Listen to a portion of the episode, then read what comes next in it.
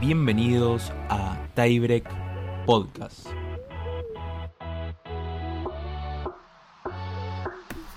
Octavo episodio de Tiebreak Podcast. En esta oportunidad hablamos con el tenista argentino Mariano Kestelboy.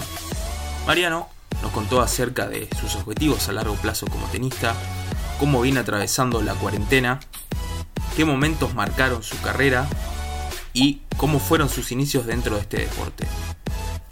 Prendete y escucha la nota.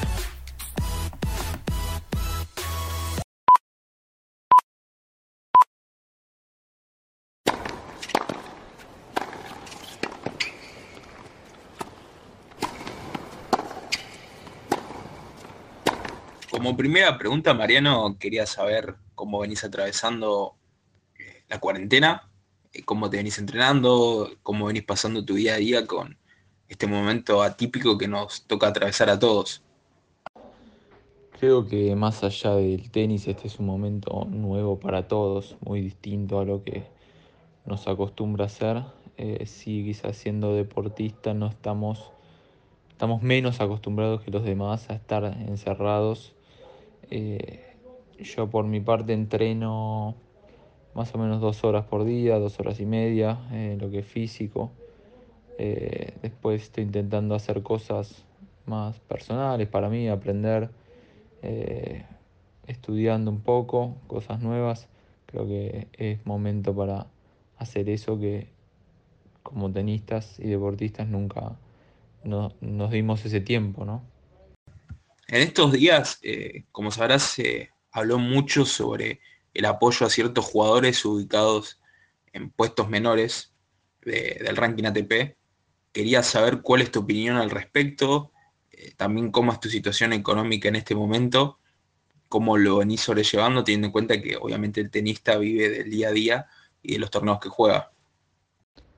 Respecto del apoyo a los jugadores de menor ranking, me parece que que es un, lindo gesto, pero más que nada la unión que puede llegar a generar entre los jugadores de mayor nivel y los de abajo que puede traer mejores cosas a futuro. Me parece que más, más que nada es eso lo, que rescato.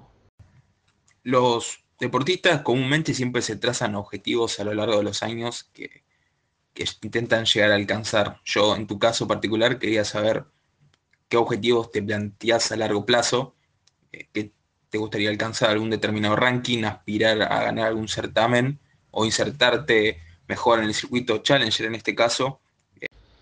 Mi objetivo antes de arrancar el año y con mis entrenadores era terminar eh, dentro de los 300 eh, y, lo posible 240 para jugar Australia. mi objetivo personal y profesional es ser top 80. Después si, me acerco a ese ranking y quiero más, bienvenido sea. Me encantaría, pero ese es mi ranking, mi, objetivo, digamos. Hablando un poco sobre lo que fueron tus inicios como tenista, quería saber cómo se dio esto, eh, cómo llegaste al tenis, por qué decidiste elegir el tenis por sobre otro deporte, eh, y en qué momento decidiste que te querías dedicar a, a ser profesional. Empecé jugando el tenis al fútbol de chico, eh, la verdad me gustaban las dos, iba en las dos de la par hasta que en un momento eh, dejé de jugar al fútbol y me dediqué al tenis. Eh, a los 16, 17 entrenando, mi, mi entrenador me dijo que le parecía bueno que deje el colegio, así podía entrenar doble turno y rindiera libre, así que ahí fue cuando decidí que, que quería eso y que me iba a dedicar 100% a, al tenis. Si tuvieras que quedarte con un momento de tu carrera, eh, tanto negativo como positivo, que te haya marcado y te haya convertido en el tenista que sos hoy, eh, ¿cuál sería ese momento? Es una pregunta muy difícil quedarte con un momento. Creo que son varios de las dos. Eh, podría decirte que jugar el Mundial Junior en República Checa fue uno de los momentos esos eh, gloriosos, ¿no? que hoy muchos de los que juegan ahí están en la tele. Uno fue Medvedev, que no jugó contra mí, pero jugó contra algo que, estaba conmigo. Eh, y muchos otros, bueno, Garín, eh, italianos, australianos, si no me equivoco, Kokinakis también estaba. Ese es un, es un gran momento, sin dudas. Y negativos, el tenis es un deporte muy duro, creo que es difícil decir eh, cuándo vas a ganar, cuándo vas a perder y cuando te queda un punto por ganar todavía no ganaste nada y tampoco perdiste. Entonces, negativo es quizás la frustración que uno mismo se, se genera en esos torneos que quizás esperaba más y es la frustración de no poder pero no creo que tampoco sea negativo, ¿no? Eh, creo que es saber, saber sobrellevarlo y, aprender de eso para eh, en el futuro tener más experiencia de, lo que uno hace y de lo que va a hacer en esa próxima situación. Fuera de lo que es el tenis, eh, ¿qué otras actividades te, gusta realizar o qué otros intereses tenés además de, jugar y dedicarte a este deporte? ¿Qué me gusta hacer además del tenis? La verdad que en esta cuarentena quizás descubrí cosas que antes no, hacía. Eh, me propuse aprender Excel y la verdad que es un programa tremendo.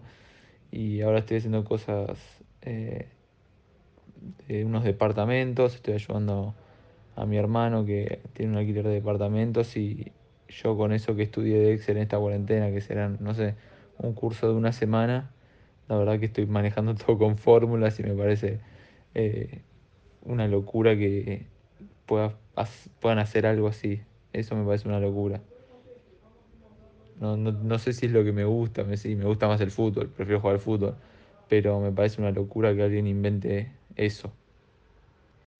Y como última pregunta, Mariano, quería saber, eh, de acá a 10 años, ¿cómo te gustaría que, sea tu carrera tenística en cuanto a resultados, títulos, tal vez, eh, si me podías dar una apreciación sobre eso. ¿Y cómo me quiero ver de acá a 10 años? Ojalá que aún en una cancha de tenis jugando. Eh, ganar un torneo de ATP sería eh, una locura, ¿no? Un, sueño de locos. a ver, jugar todos los Grand Slam, Roland Garros, Wimbledon, estar ahí, la verdad que es es una es un sueño, digamos, ¿no? Creo que, eso es una de las cosas que, me apunto y mi objetivo es jugar esos torneos.